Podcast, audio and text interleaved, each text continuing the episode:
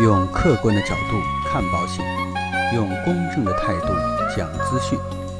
这里是你不知道的保险知识。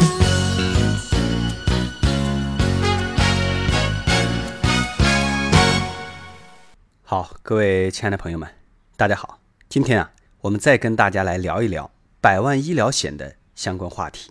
我们说啊，很多人都会去买保险，但是啊，并不是所有的客户啊都会关注保险的合同。有很多人买保险就是一时的感觉，或者呢，只是听了个大概的东西。其实啊，针对保险合同，并没有认真去研究到底买的是哪些保障，哪些疾病可以理赔，哪些疾病呢又不能理赔。这些东西啊，我建议大家还是认真去看一下保险合同，不要指望我们的营销员啊跟你讲的非常的清楚，因为保险合同里边涉及的内容实在是太多了，可能有很多人并不是太了解保险，所以呢，到最后啊，可能能够报销的一些东西也都错过了报销，这样的话呢，自己就亏大了。今天呢，就给大家来讲一下如何百分之百报销百万医疗险，这个啊。大家一定要牢牢的记住，因为对你的报销有好处。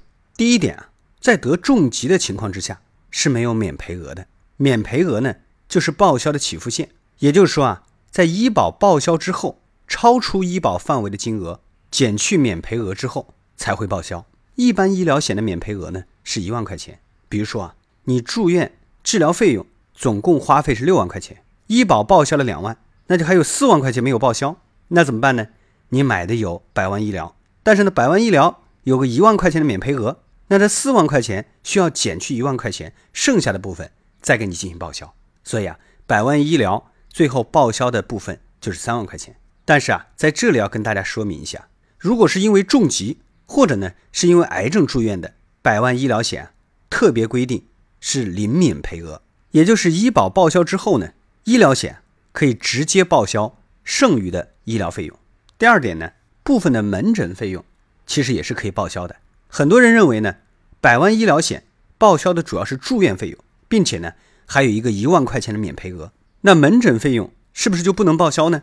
其实啊，不完全是，部分的门诊费用啊也是可以报销的。下面的这三个门诊费用就可以报销。第一个呢是门诊手术，门诊手术呢就是在门诊处理的情况比较轻的手术，做完之后呢，病人不需要住院。而对应的住院手术呢，就是在医院住下之后再接受手术。这个呢，往往手术比较大，并且呢，手术之后啊还需要留院观察。第二类呢，就是特殊门诊。绝大多数的百万医疗啊，主要报销有三块。第一个呢，门诊渗透析；第二个，门诊恶性肿瘤；第三个呢，器官移植后的门诊抗排异治疗。门诊恶性肿瘤呢，大家要特别注意，看看治疗的时候。含不含化疗、放疗、靶向药物治疗等等？如果没有的话呢，也是不能报销的，自费呢就会花很多钱。第三个呀，住院前后的门诊费用，大部分的百万医疗保险还保障住院前后的门诊费用，但是需要注意的是呢，这个啊是有时间限制的。比如说啊，有的保险报销住院前七天和后三十天的门诊费用，这个呢我们还是需要去重点看一下我们的条款啊。